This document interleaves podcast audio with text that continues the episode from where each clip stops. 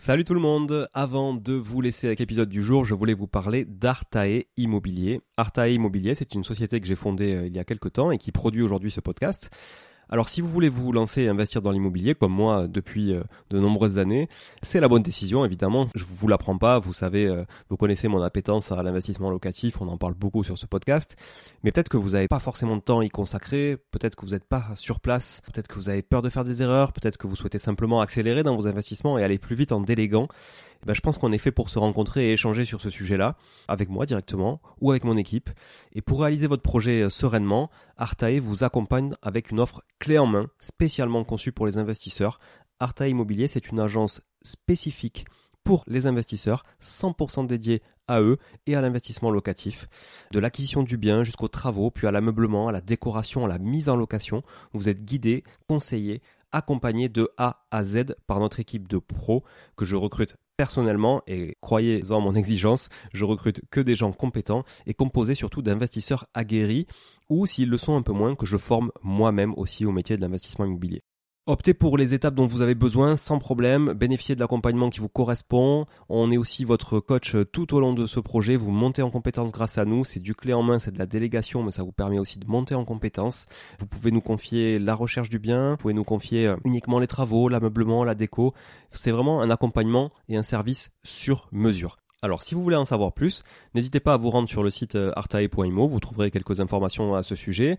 Sur le site également aussi investiratoulouse.com pour ceux qui voudraient investir en région toulousaine, mais on n'est pas basé qu'à Toulouse, donc on peut aussi vous accompagner ailleurs.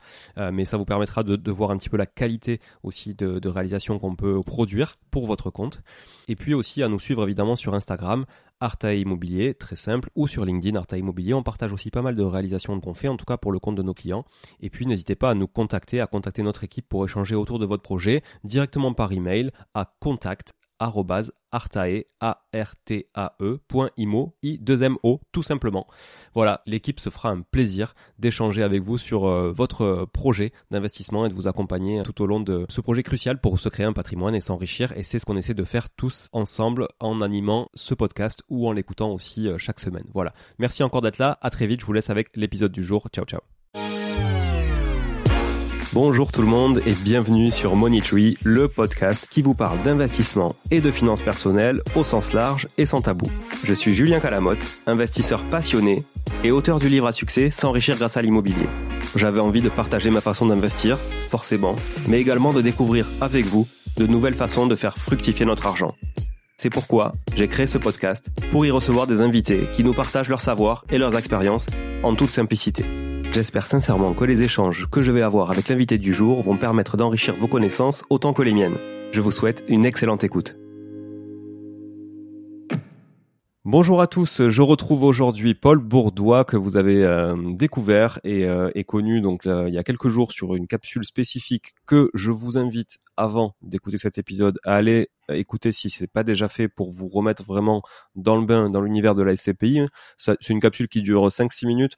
C'est euh, c'est très court. C'est juste pour vous euh, mettre dans le contexte de la SCPI, donc de la Société civile de, placement immobilier, pour connaître un petit peu l'univers, sa définition et, voir dans voilà dans quelle mesure euh, ça peut introduire en tout cas cet épisode qu'on va faire aujourd'hui avec Paul et dans lequel on va rentrer dans le détail. Donc Paul, c'est le cofondateur de francescpi.com. Voilà, euh, donc qui, qui, est un site qui répertorie pas mal de SCPI. Combien vous en avez au total euh On en a euh, quasi une centaine.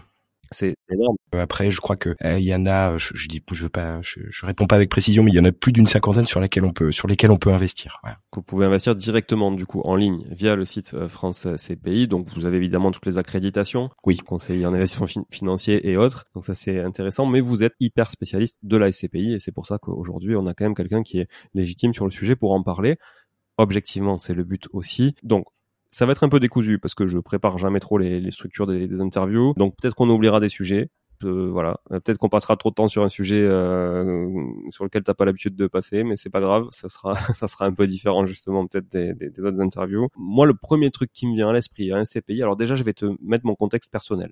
Moi, je suis un, je me considère comme un gros investisseur immobilier, plus d'une trentaine de biens, euh, plusieurs millions d'euros de patrimoine. Euh, mon métier, c'est d'être marchand de biens aussi, donc je fais beaucoup d'opérations par, enfin, 4-5 opérations par an de, marchand de biens sur des, des, des, gros immeubles en division de bâti principalement. Donc je baigne dans le monde de l'immobilier, mais le vrai, tu vois, le concret, le physique, truc où quand tu mets un coup de marteau, bah tu l'entends résonner dans tes oreilles. Tu vois voilà.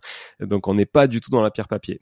À côté de ça, comme je suis hyper curieux, notamment via ce podcast et euh, aussi à titre personnel, j'ai investi dans toute une sorte de support, dont des SCPI sans financement, et en l'occurrence dans une seule SCPI qui s'appelle Activimo d'Alderan. Donc une SCPI plutôt spécialisée dans la logistique et notamment euh, logistique urbaine. Voilà. Donc euh, pourquoi? Parce que j'ai mon parcours est très e-commerce avant d'être euh, dans l'immobilier ou en parler de l'immobilier, très e-commerce et très digital. Je crois absolument voilà à, la logistique du dernier kilomètre, à la logistique de masse de manière générale, du fait de l'essor de l'e-commerce depuis 15 ans. Voilà, donc tu me donneras peut-être ton avis. Je ne sais pas si c'est une SCPI ou pas, mais en, en tout cas, c'est le choix que j'avais fait pour tester ce modèle. Voilà.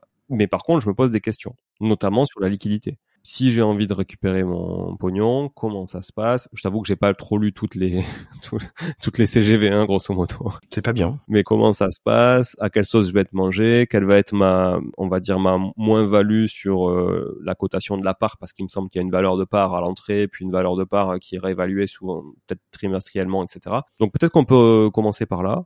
Prenons mon exemple, Activimo Alderan, je sais pas si c'est une bonne ou pas, je sais même pas si tu l'as sur ton site. Si si, bien sûr, on les connaît très bien. Donc prenons cet exemple concret bah, qui m'est très propre, mais au moins ça parlera peut-être au, plus grand nombre. Alors moi je suis rentré avec un prix.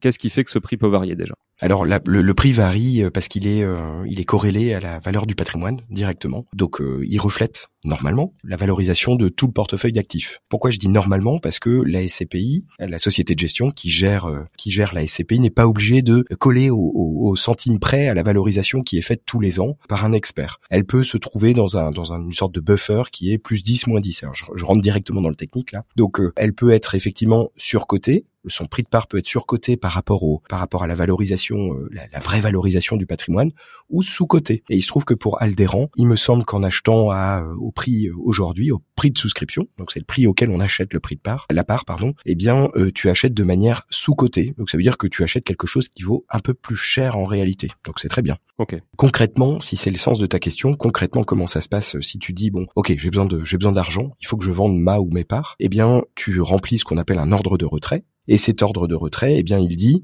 je vends ma part au prix auquel je l'ai acheté, si c'est toujours le même prix, moins ce qu'on appelle les frais de souscription que l'on supporte lorsqu'on revend ses parts. Donc dans le cas d'Activimo, alors je, je connais pas tous les, frais de souscription par cœur de toutes les SCPI, mais je, crois que Activimo on est entre 10 et 12 Ouais, c'est 10 que j'avais en tête. Ça. Ouais. Donc 10%, euh, euh, si tu achètes ta part 100, par exemple, eh bien tu la revends 90, voilà, tout simplement. Donc ça, c'est je la revends 90 de, déjà de, de manière euh, certaine, euh, mais si, comme tu dis, la valorisation a bougé, du coup, c'est venu peut-être, si j'ai pris par exemple plus 20, mais je vais quand même être décoté à moins 10 après derrière, ça? Exactement. Si tu as pris plus 20, pour prendre ton exemple, donc tu passes ta part, elle passe de 100 pour reprendre les, chiffres, euh, c'est pas c'est pas ça le prix de part, hein, c'est 600 dans, dans, dans, ces eaux-là. Si on prend un chiffre rond, 100, donc ta part passe à 120, bravo, c'est bien. Et donc effectivement, il y a toujours ces frais de 10%, donc euh, effectivement tu soustrais 12 euh, euros, et donc tu sors non plus à non plus à 90, mais à 120 moins 12 égale 108, voilà. Ok. Donc en fait, oui, c'est toujours 10% proportionnel. C'est pas 10% par rapport à ta part de base, c'est toujours 10% par rapport à la sortie. Oui, absolument. Alors tu vois, tu dis effectivement la part peut augmenter par la valorisation, mais la valorisation, elle peut augmenter de deux manières. Elle peut augmenter parce que tu vas empiler des nouvelles acquisitions, mais grâce à des fonds qui arrivent et donc avec des nouveaux, euh, finalement, euh, comment on peut les appeler? Ah, C'est pas des actionnaires, mais euh, des nouveaux détenteurs, ouais, des nouveaux associés détenteurs de parts. Donc là, finalement, la valorisation de la boîte augmente, mais toi, tu te fais diluer. Donc finalement, ta part à toi, elle augmente pas des masses. En fait, euh, non. Quand des nouveaux associés arrivent et achètent des parts, il y a donc on est dans une constante augmentation de capital. Ça vient faire augmenter la capitalisation, le portefeuille global. Ça vient te, te diluer, mais ça vient pas augmenter la valorisation du patrimoine. Donc tu te fais pas diluer dans ce sens-là. Ta part, tu l'as acheté 600. Les associés qui arrivent, admettons, les associés qui arrivent l'achètent 600 également. La société de gestion euh, Alderan qui gère donc Activimo va pouvoir acheter de nouveaux actifs qui vont rentrer dans le portefeuille dont tu vas également bénéficier. Voilà. Je vais en bénéficier ok, mais comme il y a plus de monde sur le gâteau, c'est ça que j'arrive pas trop à comprendre. Tu vois, comme il y a plus de monde sur le gâteau, au final, moi, je devrais pas trop être impacté en termes de performance. Alors, bah, ça dépend euh, quel est le rapport locatif de l'actif qu'ils achètent. Et normalement, c'est leur métier. Je dis normalement parce que euh, Alderan fait bien le travail, mais d'autres sociétés de gestion sont un peu plus, euh, disons font un peu moins bien le travail, voilà, pour dire les choses. Et donc effectivement, toi, ça va pas impacter ta rentabilité si la, la, la rentabilité de l'actif acheté grâce aux nouveaux associés n'est pas euh, effectivement dévalorisée. Et normalement, c'est son métier. Voilà. Ok. Et après l'autre euh, l'autre moyen de valorisation, j'imagine, de, donc de, de, de la part, c'est la valorisation latente juste du patrimoine déjà existant qui va prendre plus de valeur, c'est ça? Oui. Petit à petit, puisque ça, la boîte le, le réévalue combien tous les trimestres, tous les ans, cette valorisation? Alors c'est fait tous les ans en fin d'année, c'est obligatoire, c'est exigé par par l'AMF, donc l'autorité des marchés financiers, et il s'est trouvé que euh, au mois de juin dernier, l'AMF a, a, demandé euh, sans obligation, mais a demandé aux sociétés de gestion de refaire une valorisation à mi-année de leur portefeuille. Donc euh, je pense sans trop me tromper qu'on va passer sur des valorisations deux fois par an. D'accord. Donc admettons que je veuille les vendre là. Qui c'est qui m'achète ça? Alors la vente de parts, elle est compensée pardon par de nouveaux achats, donc par des nouveaux achats, des, des entrées de nouveaux associés dossier effectivement. Donc tout va bien puisque la SCPI c'est un placement long terme et que la durée de détention des parts de SCPI c'est 23 ans. Ah ouais. Il y a très peu de turnover finalement et les 23 ans en question quand quand il y a des reventes, c'est parce que euh, il y a des décès. Euh, souvent. Donc euh, les, les, les, petits enfants ou les enfants héritent des parts et se disent attends mais qu'est-ce que je vais faire de ça? Donc je il y a, y a, des reventes, mais sinon ça continuerait comme un appartement, comme n'importe quel bien immobilier locatif. Donc toi quand tu vends, eh bien c'est compensé. Il y a, y a un carnet d'ordre, c'est compensé par des achats. Si ce n'est pas le cas, parce qu'on peut se dire mais oui mais donc si effectivement il n'y a pas d'associé en face qui veut qui veut acheter de, de, ses parts, alors là il y a des garde-fous qui sont mis en place, notamment par l'AMF, qui sont exigés par l'AMF, qui fait que si au bout d'un an on n'a pas réussi à se faire rembourser sa part, la société de gestion est obligée de convoquer une assemblée générale extraordinaire pour procéder au vote ou pour valider la vente d'un bien ou pas, pour rembourser ou pas euh, les personnes qui sont en attente, etc. Donc euh, il y a des garde-fous. Mais effectivement, on peut se trouver, et c'est un des risques hein, quand on parle avec nos clients, c'est un des risques qu'on donne. Il y en a quatre principaux, et le risque de liquidité, c'est un risque important qui fait que on peut ne pas avoir ces fonds disponibles tout de suite. Et, nous, quand on, je sais qu'on n'est pas les seuls, mais quand quelqu'un vient nous voir, on lui dit attention, l'argent que vous investissez sur les SCPI, c'est l'argent dont vous ne devez pas avoir besoin si jamais il y a un problème. Ok, bon ça c'est très clair. Tu citais quatre risques, donc on va sûrement les balayer pendant l'épisode. Là, tu peux me citer les trois autres?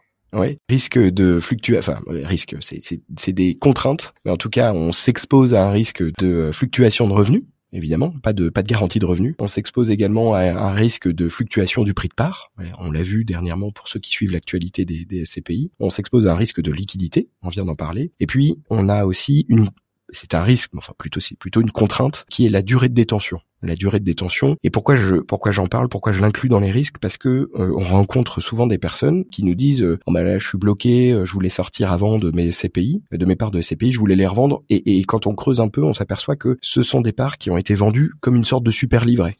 Mais oui, effectivement, euh, ces dernières années, à chaque fois qu'on voulait revendre ses parts, ça prenait à peu près trois semaines entre le moment où vous disiez je veux revendre mes parts et euh, le moment où vous aviez l'argent sur votre compte. Donc trois semaines, c'est effectivement très liquide, plus liquide qu'un bien qu'on vendrait, un bien immobilier, j'entends. Là aujourd'hui, ça se tend un peu. On passe à un mois, deux mois. Donc attention, quand on investit, on investit sur le long terme. Ok, oui, tu disais 23 ans, euh, 23 ans en plus euh, finalement euh, impacté par euh, la succession, enfin les décès, etc. Donc finalement c'est même plus long. Enfin ça serait plus long si la personne avait décidé de ne pas pouvoir décéder, elle aurait gardé encore plus longtemps finalement. Ok. Alors liquidité, ça, ok, j'ai bien compris. Il y a une obligation quand même de rachat. Donc elle est longue, hein, un an. Mais bon, j'imagine que pour des bonnes SCPI, tu y vas jamais finalement. Enfin, c'est très rare que ça arrive de convoquer une assemblée générale euh, au bout d'un an, non? Où tu constates euh, quelle proportion de manière générale? Ouais, on l'a pas constaté encore aujourd'hui, ça pourrait arriver. Attention, il n'y a pas d'obligation de la part de la société de gestion. C'est-à-dire que si le vote est négatif, voilà, on va vendre ce bien pour rembourser euh, tant d'associés qui veulent récupérer leur part. Si le vote est négatif, enfin, pardon, défavorable, il n'y a pas de vente de bien. Oui, donc elle a une obligation de convoquer Exactement. Une assemblée pour cette raison-là, mais euh, oui, elle, elle n'a pas d'obligation de rachat elle-même. Non, exactement. C'est en convoquant qu'elle peut qu'on peut trouver d'autres acquéreurs. C'est ça, exactement. Ok, très clair. Ouais, j'avais pas compris ça, d'accord. Ok. Sur le financement. Alors, tu vois, bon, moi j'ai acheté euh, avec avec euh, avec des liquidités, mais finalement j'aurais pu peut-être trouver un financement en face pour aller acheter des SCPI j'ai l'impression quand même que c'est beaucoup moins intéressant aujourd'hui, compte tenu du prix de l'argent et des rendements moyens d'une SCPI. Est-ce que est-ce que c'est juste ou pas? Je vais faire une réponse de Normand, même si je suis breton. Mais à chaque fois que je peux dire que je suis breton, je le place. Il pleut, il, pleut de la même manière. Un peu moins en Bretagne. Euh, en fait, oui, c'est clair que objectivement, si on prend les moyennes de, de, de tous les taux, que ce soit la, moyenne du taux de rendement, le taux de distribution des SCPI et celui du crédit, il est clair que c'est moins intéressant aujourd'hui d'investir par emprunt. Mais il y a quand même des opportunités. Il y a quand même des taux, effectivement, nous on voit des clients qui continuent d'investir, effectivement avec des taux qui sont déjà supérieurs à ceux qu'on connaît dans l'immobilier classique, mais pour financer des SCPI qui euh, avoisinent des taux de distribution à euh, effectivement 6, enfin 5,5, 6, parfois 7, 7,5 même. Donc oui, euh, les taux sont plus élevés, et dans le même temps, l'effet de levier de l'emprunt, réussir à se créer un patrimoine à partir de zéro, enfin à partir de sa capacité d'endettement, c'est encore possible avec une opération qui est qui est intéressante. Bon, bah, effectivement, le, taux il est à 4, ma SCPI elle fournit 7% de rendement, le delta est toujours toujours appréciable. Ok, donc on peut trouver quand même aujourd'hui des SCPI qui, qui distribuent 6 à 7 points Oui, oui, absolument. Oui, tout à fait. On rentrera peut-être un peu plus dans le détail de, de, de ça, effectivement, et de voir dans, dans quelle mesure euh, euh, c'est quoi le risque aussi en face, euh, voilà, toujours faire ce, rapport entre le risque et le rendement. D'ailleurs, pour parler de, de rendement, donc c'est quoi le rendement moyen aujourd'hui sur le sur le marché, le rendement annuel moyen, et c'est quoi le TRI moyen à 10 ans ou 20 ans compte tenu de la valorisation de départ dans le temps aussi, si on réinjecte ce facteur? Je n'ai pas toutes les réponses. Euh, le TRI moyen sur 10 ans, 20 ans, euh, ça dépend. Euh, je peux donner des réponses découplées. La moyenne du taux de distribution, donc les revenus que moi je perçois en tant qu'associé, la moyenne, elle est de 4,53 en, en 2022. Et on saura bientôt pour, pour 2023. Et, et cette moyenne, d'ailleurs, c'est intéressant, elle a jamais été inférieure à 4% sur les 30 dernières années, donc depuis les années, euh, la fin des années 80, donc on a quand même connu euh, quelques crises dans, dans l'immobilier et même dans la finance. Elle a jamais été inférieure à 4%, cette moyenne de taux de distribution, et jamais supérieure à 8. Donc c'est vrai que c'est pas exceptionnel entre 4 et 8, mais c'est une bande passante qui est relativement euh, rassurante pour les épargnants classiques qui se disent bon, ok, pour ma retraite par exemple, bah, je sais que j'aurai bon an mal an entre 4 et 8 de rendement. Bon, donc ça c'est le point. Et sur les 30 dernières années, en moyenne, alors là ça va baisser évidemment parce qu'il y a des SCPI qui ont dévalorisé euh, leur prix de part, mais on est aux alentours de 1,5% par an de revalorisation positive depuis euh, depuis 30 ans. Alors, c'est pas le bout du monde et d'ailleurs quand on quand on parle de ça avec nos clients, on leur dit vous achetez des SCPI pour le rendement. Hein. C'est d'ailleurs leur petit nom, SCPI de rendement. Vous achetez pas pour faire une plus-value, euh, pour faire un coup. Si vous avez une, une revalorisation à la hausse, tant mieux mais c'est la cerise sur le gâteau. Donc on a une petite revalorisation tous les ans qui couvre l'inflation. Alors là cette année c'est pas le cas, mais qui couvre bon an mal an l'inflation. Voilà. Donc ça c'est bon c'est l'équivalent de l'appréciation d'un marché. Euh, ok le, le, le, marché s'apprécie un et demi. Bon c'est pas mal. Hein, c'est un booster de un booster de rentabilité à terme quand même. Donc c'est intéressant. Et pardon je précise aussi c'est un exemple intéressant. En 2008 au plus fort de la crise des subprimes donc les marchés font moins 40. Les SCPI dévalorisent leur prix de part en moyenne de 4%, entre 4 et 5%. Donc on peut se dire bah effectivement on est sur euh, bah, sur de l'immobilier, ça fait ce que ça dit, et donc effectivement, bah, on, est sur quelque chose de plus défensif que les marchés, moins fluctuants, mais les rendements sont évidemment moins intéressants. On peut pas faire plus 25 ou plus 40. Ouais. ouais, très clair. Tu parlais de SCPI de rendement. C'est intéressant parce qu'effectivement, sur votre site, vous présentez différents types de SCPI. SCPI de rendement, SCPI de fiscalité, SCPI de plus-value. Donc là, on est dans le cas justement, effectivement, de l'appréciation d'un marché, d'une valorisation. Et euh, il y en a un autre ou pas? Non, c'est tout, fiscal et plus-value. Ok. Est-ce que tu peux nous expliquer cette différence? Oui. Alors les SCPI de rendement, on vient d'en parler. Donc c'est un, une SCPI qui va vous fournir du rendement, euh, un rapport locatif, vous achetez. Et le but, c'est évidemment que ça ne se dévalorise pas. Et dans le futur, dans le passé, pardon, même si ça ne présage pas du futur, ça n'a pas dévalorisé. Les SCPI fiscales, comme on le comprend, c'est une, ça fonctionne exactement comme une CPI, euh, comme une SCPI classique, c'est-à-dire que c'est une société qui se constitue un portefeuille, qui se constitue un portefeuille de biens qui sont soumis à des lois de défiscalisation. Et donc, en investissant dans ces SCPI, eh bien, je profite de ces lois de défiscalisation. Donc, euh, euh, il y a des SCPI euh, Malraux, c'est à, peu près tout ce qui reste. Il y avait des SCPI Pinel, etc.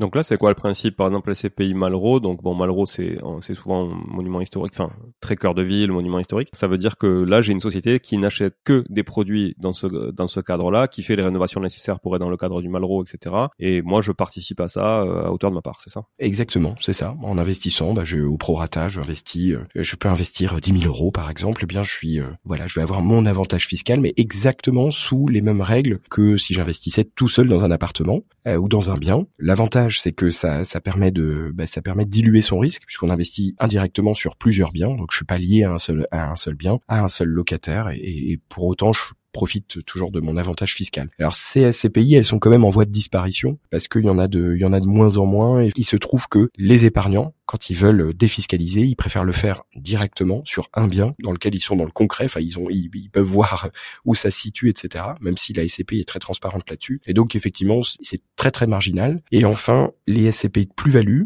eh bien, celles-là, elles sont, elles achètent des biens, souvent, très souvent résidentiels, qui permettent effectivement de euh, d'avoir très peu de revenus. Donc, on a, euh, je crois, 1% de revenus euh, par an, entre 1 et 2%. Donc, on le fait pas pour la pour la plus-value, pour la, le rendement, pardon. En revanche, on le fait pour la plus-value, puisque ce, les sociétés de gestion qui ont des SCPI de plus-value, eh bien, elles arbitrent des biens, elles achètent des actifs et elles les revendent. Et c'est au moment de la revente que l'épargnant constate une plus-value. Voilà tout simplement. Donc c'est un autre type de SCPI et les deux catégories dont je viens de parler, fiscale et plus-value, c'est ultra marginal. Ça représente 5% du marché. Parfait. Tu as répondu à la question que j'allais te poser. Voilà. je l'imaginais bien, mais j'avais pas cette proportion en tête. Ok, parfait. La fiscalité, parce que tu parlais de rendement, donc euh, bon, c'est du rendement brut avant impôt, j'imagine, c'est ça? Oui. Donc évidemment, là, il n'y a pas de, c'est plus simple à calculer que sur de l'immobilier, euh, on va dire euh, physique, parce que on n'a pas les charges, etc. à déduire. Tout est, enfin, quand tu reçois ta rémunération, c'est déjà déduit de toute charge. Donc c'est, on va dire, c'est une rémunération nette de charge, mais euh, nette avant impôt. Net avant de payer des impôts, ouais. Ouais, net avant avant impôt. Du coup, c'est euh, c'est quoi la fiscalité? Est-ce qu'on est sur la fiscalité des, plus-values mobilières, par exemple, et pas immobilières? Non, ce serait génial, mais non, parce que le sous-jacent c'est euh, c'est immobilier. Et donc effectivement on est soumis euh, au, à la, fiscalité foncière, donc des revenus fonciers, et donc c'est effectivement la TMI, tranche marginale d'imposition, plus les prélèvements sociaux, donc CSG, CRDS 17,2. Voilà. Donc c'est relativement confiscatoire, mais on peut pas tout avoir. Et effectivement, on peut, on peut, euh, j'imagine qu'on y viendra, mais on peut euh, optimiser cette fiscalité. Et effectivement, bah, c'est la même fiscalité que si euh, tu achetais un appartement et que tu le mettais en location. c'est tout pareil. En location nue. En location nue, oui, tout à fait. Et est-ce qu'il existe au même titre que des SCPI spécifiques Malraux, est-ce qu'il existe des SCPI sur lesquels tu peux bénéficier du régime LMNP indirectement en fonction de ta cote-part de détention? Non, non. La réponse est non il y a de quoi faire là peut-être. Ouais, peut-être effectivement, peut-être. Je crois que c'est compliqué parce qu'il y a quand même une granularité à gérer. C'est-à-dire que c'est plus simple de gérer un bureau avec euh, trois locataires que euh, de faire du euh, du non meublé professionnel ou du meublé professionnel. Mais avec l'essor du co-living, des gros, tu vois, des gros bâtis de co-living, etc. Il y a des entreprises qui spécialisent là-dessus. Ça pourrait être aussi une façon de redistribuer un peu, d'aller collecter. Je, je, me dis que. Écoute, c'est une idée de business. Il peut y avoir du sens. Je peux avoir du sens. S'il y a des entrepreneurs euh, innés qui nous écoutent, ça peut leur donner une idée peut-être. Bon, on sait que l'idée ne vaut rien, donc on la vendra pas, mais euh, mais, mais l'appliquer c'est autre chose. Ok, la fiscalité, donc je veux bien qu'on qu'on vienne sur euh, sur ce que tu disais en sous-jacent un peu, qui est comment on peut optimiser justement cette fiscalité du revenu foncier qui est quand même assez, comme tu le disais, euh, dur en France. Hein, voilà, on n'a pas on n'a pas trop de solutions pour sortir de ça. On le voit d'ailleurs, les gens qui héritent de biens et qui n'ont pas fait ces choix en amont, qui héritent du bien et qui qui subissent Bon, leur grosse force, c'est que souvent ils n'ont pas de crédit en face, donc euh, finalement, bah, ils se disent, ok, ils le prennent sur eux, je paye de l'impôt. Mais quand tu as le crédit en face, tu peux vite te retrouver dans une situation de cash squeeze et pas pouvoir assumer ça. Donc, comment on peut contourner, enfin pas contourner, mais optimiser, parce qu'on peut jamais contourner la fiscalité. Soit on la paye aujourd'hui, soit on la paye demain, mais on la paye tout le temps. C'est ça. Comment on peut l'optimiser? Optimiser, c'est euh, comme tu disais, euh, soit on, on en paye moins, mais c'est parce qu'on paye autre chose, soit on recule pour mieux sauter après. Le fait d'en payer moins en dépensant dans autre chose, c'est exactement comme euh, comme l'immobilier classique, euh, c'est en empruntant donc en pouvant déduire les intérêts d'emprunt des revenus locatifs. Et là, ça permet effectivement d'optimiser. Bon, ça c'est une, une première piste, euh, mais ça, nécessite d'emprunter, de, contracter un crédit. Et tout le monde n'a pas envie de, de, de, faire un crédit, surtout dans les conditions actuelles qui sont un peu plus défavorables. Reculer pour mieux sauter, c'est en achetant de manière démembrée, donc en achetant pas la pleine propriété, mais en achetant la nue propriété simplement, en faisant un démembrement temporaire. Et donc, en faisant un démembrement temporaire, pendant la durée de ce démembrement. J'achète seulement la nue propriété, donc je renonce au loyer. Et donc pendant, si on prend une durée de démembrement de 5 ans, pendant 5 ans, je ne vais pas avoir de loyer. En revanche, en contrepartie, j'aurai une réduction sur mon prix de part. Et puis au bout de 5 ans, eh bien, j'aurai un remembrement de la part, je récupérerai la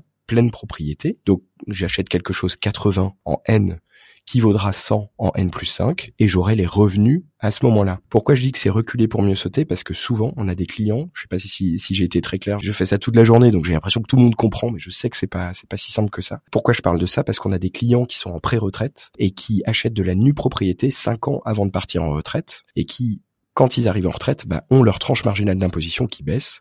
Et donc, effectivement, ils étaient à 40, ils passent à 30. Bah oui, ils ont, euh, ils ont pas perçu de revenus pendant les cinq dernières années. Ils en avaient pas besoin de toute façon. Et puis, euh, quand ils arrivent en retraite, bah, ils ont leur revenu avec une appréciation de la part. Et en plus de ça, ils ont une tranche marginale d'imposition moins élevée. Il y a un troisième moyen d'optimiser. Attends, juste sur ce moyen, Paul. Dans, dans l'intervalle, du coup, dans, pour être sûr de bien comprendre, dans l'intervalle, les revenus qu'ils n'ont pas touchés se cumulent et se capitalisent? Non. Pas du tout. Non, ouais, non, c'est assez mystérieux. Euh, c'est pas, c'est déjà la SCPI est niche. Le démembrement temporaire est encore plus niche. Euh, S'il y a un nu propriétaire, ça veut dire qu'il y a un usufruitier. Et l'usufruitier, c'est lui qui perçoit les revenus en fait. Voilà, tout simplement. Donc du coup, l'usufruitier peut être euh, un descendant ou autre, ou une personne qui... Alors non, en général, ce sont des personnes morales, donc ah, des, sociétés qui achètent l'usufruit et qui peuvent, euh, qui peuvent effectivement euh, faire travailler leur trésorerie en achetant, en achetant de l'usufruit et donc en investissant là-dessus. Voilà, c'est un tout petit peu technique, mais c'est très optimisé. Bon, ok, mais on peut pas les capitaliser pour après euh, finalement euh, avoir euh, le bonus à la sortie une fois que ta TMI a baissé. tu peux pas les empiler, quoi. Ça peut, ça peut pas se transformer en part, par exemple, et, et venir accroître la valeur. Alors si, en fait, mécaniquement, c'est ce qui se passe parce que quand je disais tout à l'heure que pendant le, la durée du démembrement, tu renonces au revenu, 5 ans, en général, tu as une réduction. La, la, la, société de gestion, la SCPI te dit, puisque vous n'avez pas de revenu pendant 5 ans, bah, on vous fait une réduction sur le prix de part. Et donc, tu achètes ta part je dis n'importe quoi, 80 à la place de 100. Et au bout de 5 ans, qu'est-ce qui se passe? Eh bien, il y a ce qu'on appelle donc un remembrement, et tu récupères la part en pleine propriété qui vaut 100. Et donc, du coup, ça revient à peu près à ce que tu disais, sauf que ce n'est pas fiscalisé. J'ai investi 80, je me retrouve au bout de 5 ans avec 100, donc je fais bien plus 25% net d'impôt. Voilà. Très clair. Je rebondis du coup sur le site, effectivement, tu présentes euh, la SCPI en démembrement. Après, tu cites aussi SCPI en assurance vie. Donc là, j'imagine qu'SCPI en assurance vie, c'est pour bénéficier peut-être aussi de l'avantage fiscal de durée de détention. Voilà. Donc dans ce cadre-là, comment sont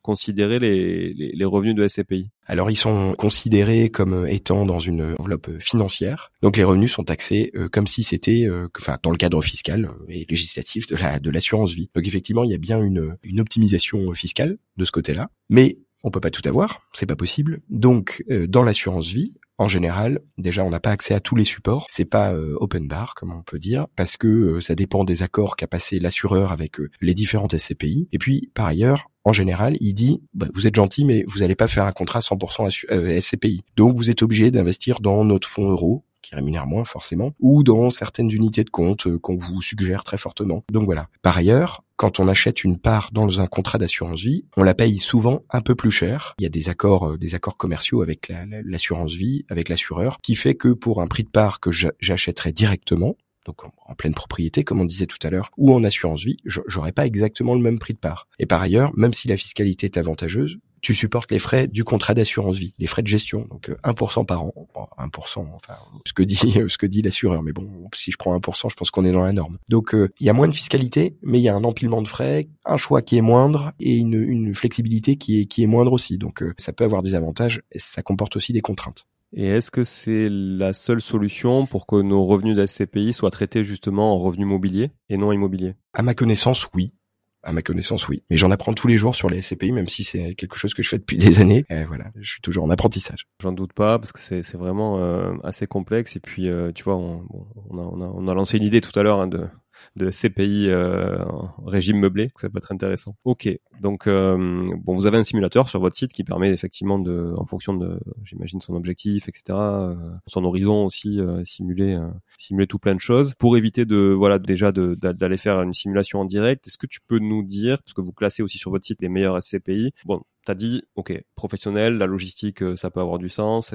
Il y a plein de domaines différents. Il y a des CPI très spécialisés, d'autres plus généralistes. Oui qu'est-ce qui aujourd'hui, on va dire, booste la performance moyenne des SCPI Ça ne veut pas dire que ça sera le cas demain, mais en tout cas aujourd'hui, c'est quoi qui vraiment booste le marché? Alors, je vais répondre à ta question et ça va compléter la réponse d'avant, parce qu'il y a un point que j'ai pas euh, donné pour optimiser la fiscalité, c'est euh, le fait d'avoir des SCPI qui détiennent des actifs à l'étranger. Donc la plupart du temps en Europe. Et la fiscalité, elle est, elle est un tout petit peu moins confiscatoire les, dans nos pays voisins qu'en France. Et donc forcément, si tu as une SCPI qu'on peut nommer SCPI européenne ou bon, peu importe ou allemande, ce que tu veux, ça optimise la fiscalité. Tu es un tout petit peu moins taxé sur les revenus perçus. Donc, euh, alors ça dépend. Je, je vais pas vous faire un calcul d'apothicaire. Ça dépend des conventions fiscales passées avec la France. L'Espagne n'a pas la même convention que l'Italie ou l'Allemagne, etc. Et donc forcément, dans les proportions, plutôt que de payer 30%, euh, on paiera 20% de fiscalité. Donc ça optimise un petit peu la fiscalité sur euh, sur ces revenus. C'est intéressant. Et donc pour répondre pour répondre à ta question, aujourd'hui, qu'est-ce qui permet de capter de la performance? Bah, ces SCPI européennes c'en est un bon exemple. Les SCPI, effectivement, logistiques également, permettent de capter de la, de la performance. On remarque de manière globale que les euh, SCPI qu'on appelle les jeunes SCPI, donc celles qui viennent de se créer après Covid, permettent de générer plus de performance, plus de rendement que les anciennes qui ont un, un, portefeuille qui est un peu plus lourd, un portefeuille qui est un peu plus, euh, disons, euh, qui, qui a un peu plus d'inertie. Donc globalement, c'est un peu plus compliqué que ça. C'est-à-dire que on, on, va pas se dire ah ok cet SCPI est jeune, donc forcément je vais avoir du rendement. Non, il faut aussi regarder le, dans le capot, voir quelques quelques indicateurs, etc. D'ailleurs, euh, souvent les SCPI jeunes qui se sont montés, comme tu dis, post-Covid ou pendant le Covid, j'ai quelques noms en tête, mais elles sont souvent corrélées à de la SCPI dite sans frais. Ça veut dire quoi sans frais? Comment ils remplissent leur frigo quand ils facturent pas de frais? Alors, faut dire sans frais de souscription. Donc les, les, frais de souscription, pour revenir aux fondamentaux, les frais de souscription sont des frais que l'épargnant supporte lorsqu'il revend ses parts. Donc j'achète ma part 100, pour reprendre l'exemple de tout à l'heure, je revends, les frais sont de 10%, pour prendre des chiffres ronds, je revends ma part 90 tant que je n'ai pas revendu ma part, je continue de, de, percevoir des revenus sur une base non pas 90 mais bien 100. Ça, ce sont les frais de souscription. Et donc, des nouvelles SCPI, en général jeunes, d'une nouvelle génération, sont arrivées et disent, nous, on met pas de frais de souscription. Donc, j'achète ma part 100, et combien je la revendrai? Mais 100, monsieur. Ok, super. Et t'as raison. Moi, je connais personne qui travaille à, à, but philanthropique ou alors des associations. Et donc, la manière qu'elles ont de se rémunérer, en général, ce sont sur les frais de gestion, qui sont beaucoup plus élevés que dans les SCP classiques, sur des frais de transaction aussi, sur des frais de, euh, elles prennent des frais, des fees euh, sur la plus-value qu'elles effectuent lorsqu'elles revendent leur part. Donc c'est un système de vase communicant, évidemment. Elles ont un, business plan à tenir comme toute société, et donc c'est pour ça que on précise, oui, c'est pas des SCPI tout à fait sans frais. Quoi. Il y a toujours des frais forcément. Qu'est-ce qu'on retrouve justement dans, dans tous ces frais euh, récurrents dans une SCPI Tu disais par exemple frais de transaction. Est-ce que tu peux nous, nous citer un peu tout ça? Oui, alors il y, a, y a différents différents types de frais. Il y a des frais de, en fait, les frais de gestion qu'on a. Encore une fois, je reprends l'exemple d'Activimo. Je connais pas ces frais de gestion, mais euh, on va prendre une CPI qui fournit 5% de rendement. C'est 5%. Quand je vois 5%, c'est bien 5% qui arrive sur mon compte. Mais la SCPI, elle a perçu, évidemment, elle, elle s'est, elle s'est pris des frais entre temps. C'est-à-dire que elle, elle perçoit 6 de ses locataires, hop, elle se sert, et elle reverse 5% à ses associés. Ces frais de gestion, à quoi ils servent? Ils servent généralement, ils servent euh, effectivement euh, bah, à toute la gestion, ça veut dire euh, tout le recouvrement des loyers s'il doit y en avoir, la gestion des, locataires. La gestion des locataires, ça veut dire quand un locataire part, bah, il va falloir que j'en retrouve un autre, etc. Toute cette gestion-là. Il y a aussi donc des frais, comme je le disais, des frais de, des frais de, de transaction. Dès que dès qu'il y a une vente ou un achat, bah, la société de gestion alors décide de prendre des frais.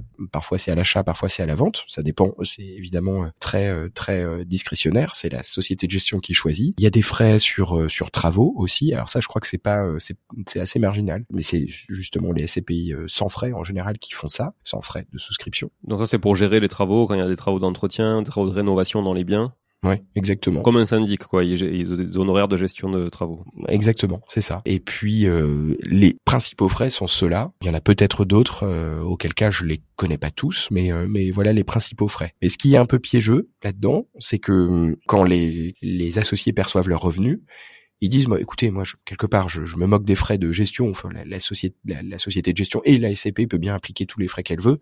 Moi, ce que je veux savoir, c'est combien j'ai sur mon compte à la fin du mois, ou à la fin du trimestre, puisque c'est versé euh, trimestriellement. Donc, euh, donc voilà, et on leur dit, bah euh, attention, faut quand même regarder les choses dans leur globalité. Voilà. Ok, bon, c'est très très clair. Merci beaucoup pour tout cet éclaircissement sur, en tout cas, le, monde des frais SCPI et des différents types de SCPI qui existent. je voudrais revenir sur la partie financement. Alors, la partie financement slash banque, parce qu'on sait que historiquement, les banques sont quand même de bonnes distributrices de produits financiers, SCPI comprises. Est-ce que la démocratisation de la SCPI et d'ailleurs des finances personnelles et du monde de l'investissement euh, de manière générale. Hein. Ce podcast aidant, d'autres avant moi évidemment, et puis aussi des, acteurs comme vous aidant à démocratiser et à rendre, à désintermédier aussi de plus en plus le marché. Est-ce que les banques, enfin en tout cas pour partie, parce que voilà, sur la désintermédiation. Est-ce que justement les banques aujourd'hui sont quand même en décroissance sur leur sortie des SCPI Comment elles se positionnent là-dessus? Et est-ce qu'elles sont ouvertes ou pas à financer des SCPI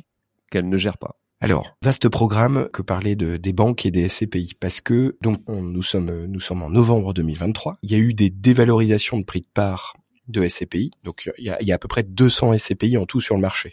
200. Il y en a, euh, allez, 10%, ouais, je dirais une vingtaine, qui a dévalorisé son, son prix de part de manière un peu, un peu forte, de 10 à 15% de dévalorisation. Et en général, ce sont des SCPI bancaires. Donc déjà, ça, ça, ça donne un peu le ton, en général. Et donc, effectivement, les SCPI qu'on peut se faire financer quand on va voir sa banque en disant j'ai une idée géniale, c'est d'acheter des parts de SCPI, est-ce que vous acceptez de financer? La banque dit oui, je vous finance. Enfin, elle peut dire oui, je vous finance, mais en général, c'est je vous finance, mais ce sera les SCPI maison. Il y a très peu de banques qui ouvrent, euh, qui, travaillent, en, dire, en architecture ouverte, en disant on peut vous financer. Vous avez trouvé euh, euh, des SCPI, vous avez été conseillé par un site, un France SCPI, peu importe. Donnez-nous la liste et on vous finance. En général, je l'ai très peu vu. En général, elles disent non, non, chasse gardée, terrain gardé. Si vous si vous achetez des parts de SCPI, c'est avec nous, notre liste et donc, euh, voilà, point. À nos conditions. Qui ont des rendements euh, souvent euh, moindres ou dans les clous du marché?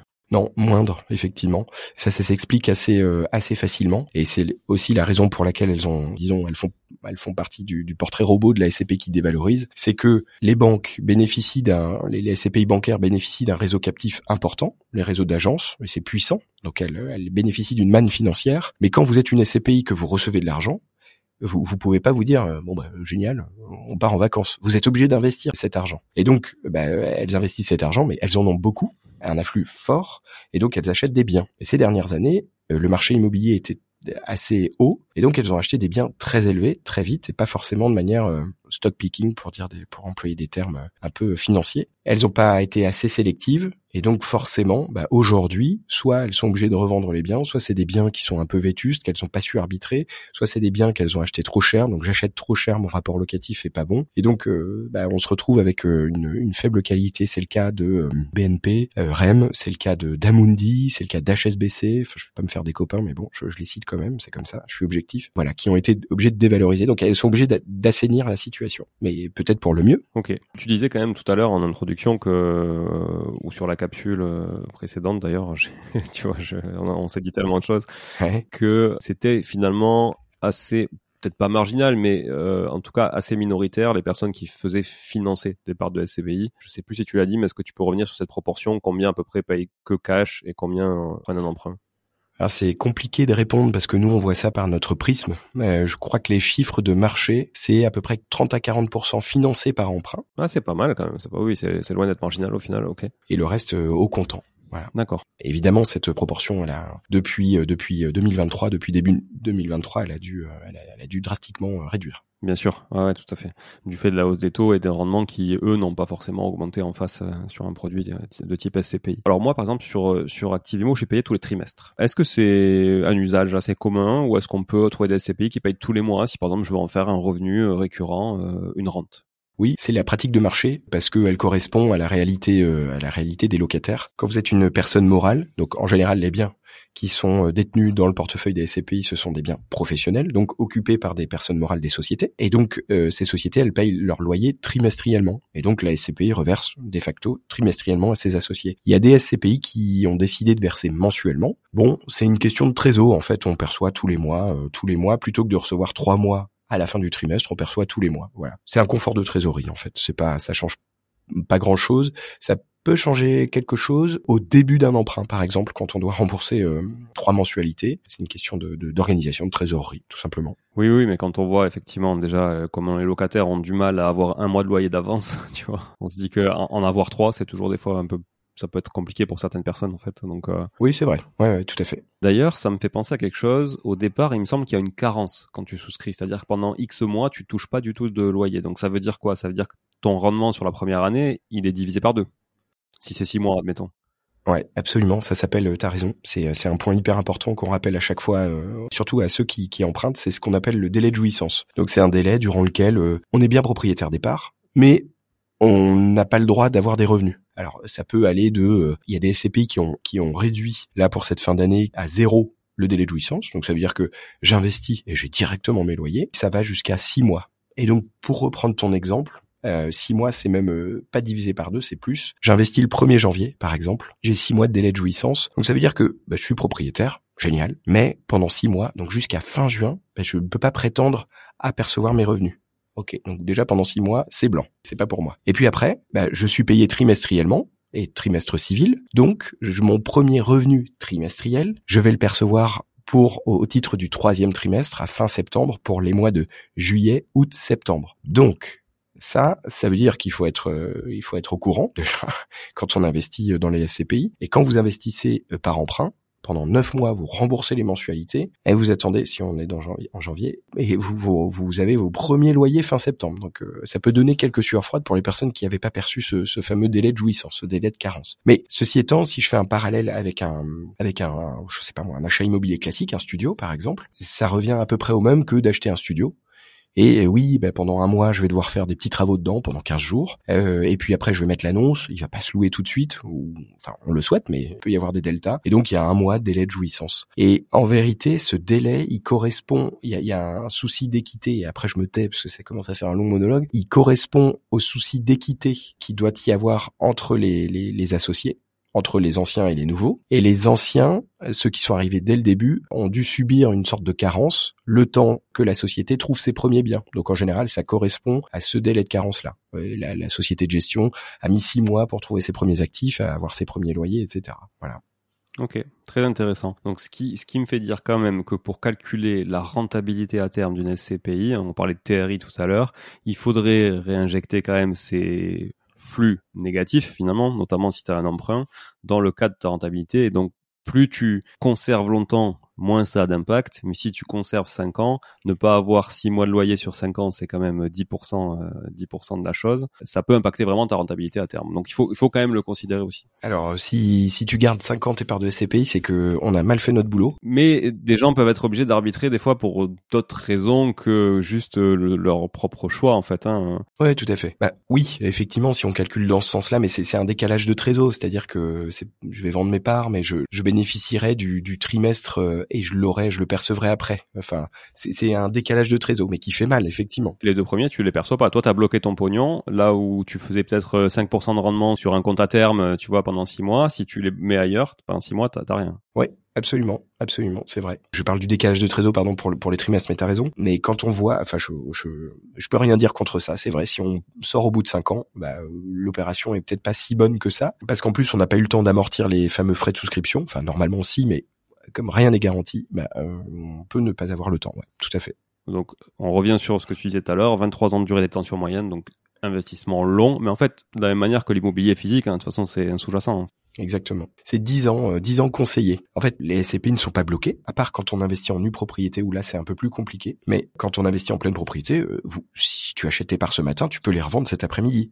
Ce sera une très mauvaise opération, mais tu peux le faire. Durée de détention conseillée, minimum 10 ans. Très clair. Alors pour terminer sur l'épisode, toi, philanthrope que tu es, quel est ton modèle économique justement sur France SCPI Qu'est-ce que tu apportes déjà comme valeur, hein? Euh, évidemment, parce qu'en face de chaque rémunération, il y a une valeur. Et comment vous vous rémunérez chez France SCPI alors, euh, bon, ce qu'on apporte déjà, nous, c'est euh, le bon déjà l'expertise. On a un positionnement, on, vend pas des pains au chocolat. Des chocolatines, tu veux dire Ou des chocolatines, t'as raison. Mais je suis breton, hein, je suis des chocolatines, donc on vend pas des chocolatines.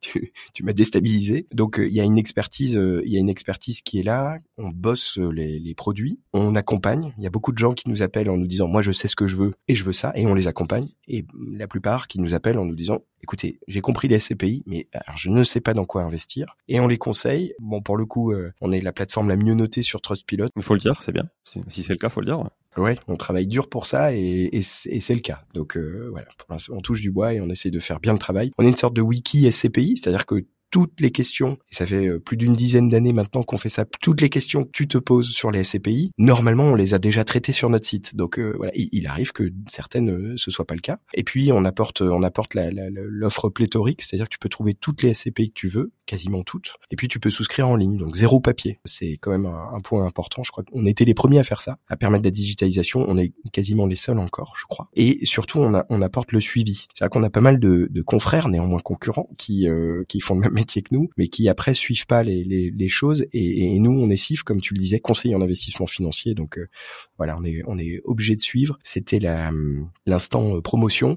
Comment on se rémunère? On perçoit une rétrocession de la part de la société de gestion. Et ça, en général, on nous dit ah ouais, mais attendez, ça veut dire que vous percevez une commission sur ce que je place, mais si je passais directement par la société de gestion, peut-être que ce serait moins cher. Non, ce serait le même prix. C'est exactement la même chose, sauf que pour avoir apporté un associé, eh on a une rétrocession de commission et personne à part les dirigeants, donc euh, moi-même et Olivier Ham, qui est mon associé, ne connaît la rémunération des sociétés de gestion. Donc nos consultants qui suivent nos clients, qui les conseillent, n'ont aucun intérêt à conseiller une SCPI plus qu'une autre, et ils ne savent pas. Voilà. Donc ils sont pas au courant, ce qui me semble bien normal.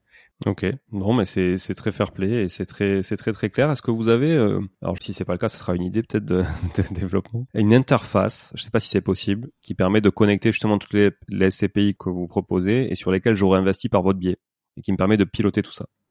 Absolument. Euh, on a une, on a un espace client effectivement qui est perfectible, mais qui existe et qui permet effectivement de, de voir euh, de manière globale son portefeuille, euh, de voir les effectivement le rendement qu'on a pu avoir, la répartition géographique, la répartition sectorielle aussi, et assez simple et qui permet de charger ses documents et puis de resouscrire aussi, de refaire des demandes de souscription, tout simplement. Si moi par exemple, je prends, je reprends mon exemple perso, si je passe par chez toi pour souscrire encore d'autres parts d'Alderan, par exemple, est-ce que tu pourrais consolider celle que j'ai déjà dans cette interface pour que j'ai tout au même endroit? Non, ça, ce n'est pas possible, mais ce sera possible dans, le, dans, dans, les, dans les prochains mois. C'est en développement, c'est une, une demande qui nous est revenue euh, régulièrement. Voilà. Et je trouve que c'est très chouette de pouvoir justement agréger tout un portefeuille SCPI au même endroit. Alors évidemment, on a des applications euh, qui existent et qui permettent de tout agréger. Hein. Je, voilà, je, pense à Finari notamment, que, voilà, qui permet d'agréger toutes sortes de produits, pas que des SCPI bien évidemment. Mais là, dans le cadre des SCPI sur cette niche, c'est vraiment chouette, je pense, que ce que vous faites. Donc, euh, ok, bah, je creuserai en tout cas pour mes futurs investissements en SCPI si j'en fais. C'est pas, pas dit, mais voilà. Il faut un peu de liquidité aussi pour le faire, à y dédier. Donc, ok.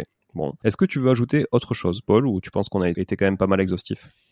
Ah, je crois qu'on pourrait ajouter plein de choses, énormément de choses. Euh, non, ce que ce que ce qu'on remarque là, et c'est le seul, la seule chose que je rajouterais, c'est qu'on a pas mal de personnes qui euh, viennent nous voir parce que elles sont euh, des investisseurs comme comme toi et qu'elles en ont marre. même si c'est un avantage, hein, le fait de, de, déléguer complètement la gestion, on n'avait pas affaire à ce type de personnes auparavant. Et là, ça fait quelques mois qu'on s'aperçoit qu'il y a des personnes qui arrivent et qui nous disent alors moi, j'ai vendu mon appartement. Évidemment, c'est lié à la conjoncture immobilière qui fait qu'on a plutôt envie de, euh, de se délester de certains biens. J'ai vendu mes biens, j'ai plus envie de gérer de locataires. Voilà, j'investis en part de SCPI, notamment pour ma retraite. Voilà, donc c'est c'est aussi un point intéressant. J'ai compris que toi, tu préférais euh, gérer et taper du marteau tout seul, euh, toi-même. je sais pas si je le préfère, mais en tout cas, c'est mon business model aussi sur euh, sur notre, notre, agence avec laquelle on gère aussi des biens. Donc forcément, si des gens sont pas très à l'aise avec gérer leurs biens, ils ont deux solutions soit ils achètent des SCPI, soit ils nous les confient à la gestion et puis se libèrent ça aussi. ouais, ouais, absolument, t'as raison. Modulo, le fait que bah, forcément euh, confier à une agence, ça grève aussi la, la, la, rentabilité, mais ça dépend des biens. Et je pense que en passant, euh, en, en ayant son bien directement, on peut avoir des meilleures rentabilités qu'en SCPI. Ça c'est clair et net, indéniable. Après, l'un dans l'autre, je pense que quel que soit les supports d'investissement, quelle que soit la typologie euh, d'investissement qu'on est amené à faire, finalement, le rendement moyen, il est toujours, enfin, quand tu regardes à 10 ans, à 15 ans, etc., le rendement moyen, c'est toujours à peu près le même. Hein. Que ce soit sur l'immobilier, euh, quand tu couples avec le risque euh, physique, que ce soit l'immobilier papier, que ce soit les marchés financiers, etc., au final, à un point près, ce qui est pas très life changer finalement. On est dans les clous quoi. Voilà. Donc euh, avec après une certaine appétence ou non à différentes choses. Il y en a qui aiment la bourse, qui aiment euh, les marchés financiers, d'autres qui veulent s'occuper de rien, d'autres euh, qui sont rentiers au sens propre, qui veulent être rentiers au sens propre et vraiment ne rien faire, d'autres qui se considèrent comme rentiers alors qu'en fait ils passent 35 heures par semaine ou 40 heures par semaine à gérer des biens immobiliers. Bon voilà. C'est ton cas? Oui, moi enfin, oui, moi c'est même plus que ça, c'est une passion et un business donc on le fait davantage d'ailleurs pour nos clients que pour nous. Mais finalement oui oui, c'est l'histoire vient de, notre propre histoire à nous qu'on a dupliqué pour nos clients. Donc voilà. Mais très bien. en tout cas, merci beaucoup Paul pour tous ces échanges. C'était très intéressant. Moi qui connaissais très mal le monde de la SCPI, j'y vois beaucoup plus clair. Donc je pense que les auditrices et auditeurs aussi. Pour vous retrouver, donc c'est francescpi.com. Tu veux partager d'autres choses? Partager pour nous joindre, tu veux dire? Oui. Les gens peuvent nous joindre sur LinkedIn, euh, ils peuvent euh, ils peuvent s'inscrire sur le site, on a une, newsletter qui est sympa tous les mois. Voilà, ils peuvent nous contacter, on est on est accessible et on refuse jamais euh, jamais de, de discuter, d'échanger. Voilà. Eh ben parfait. Merci beaucoup à toi, Paul. Merci à toutes et à tous d'être toujours fidèles au rendez-vous chaque semaine pour de nouveaux épisodes et pour enrichir votre savoir, mais aussi votre portefeuille à long terme. Merci encore. Ciao, ciao. Bon, si vous êtes là, c'est que vous avez écouté jusqu'au bout et a priori, l'épisode vous a plu. Si c'est bien le cas, n'hésitez pas à le partager autour de vous. Notez ce podcast sur Apple Podcast et Spotify en laissant un commentaire 5 étoiles. Je ne vous le répéterai jamais assez, mais c'est grâce à vous que ce podcast vit aujourd'hui et peut continuer de vivre en vous proposant un contenu toujours plus qualitatif. Merci encore. Je vous retrouve très vite sur un nouvel épisode de Money Tree. En attendant, je vous souhaite la meilleure des réussites dans vos projets et un bon enrichissement. À très bientôt.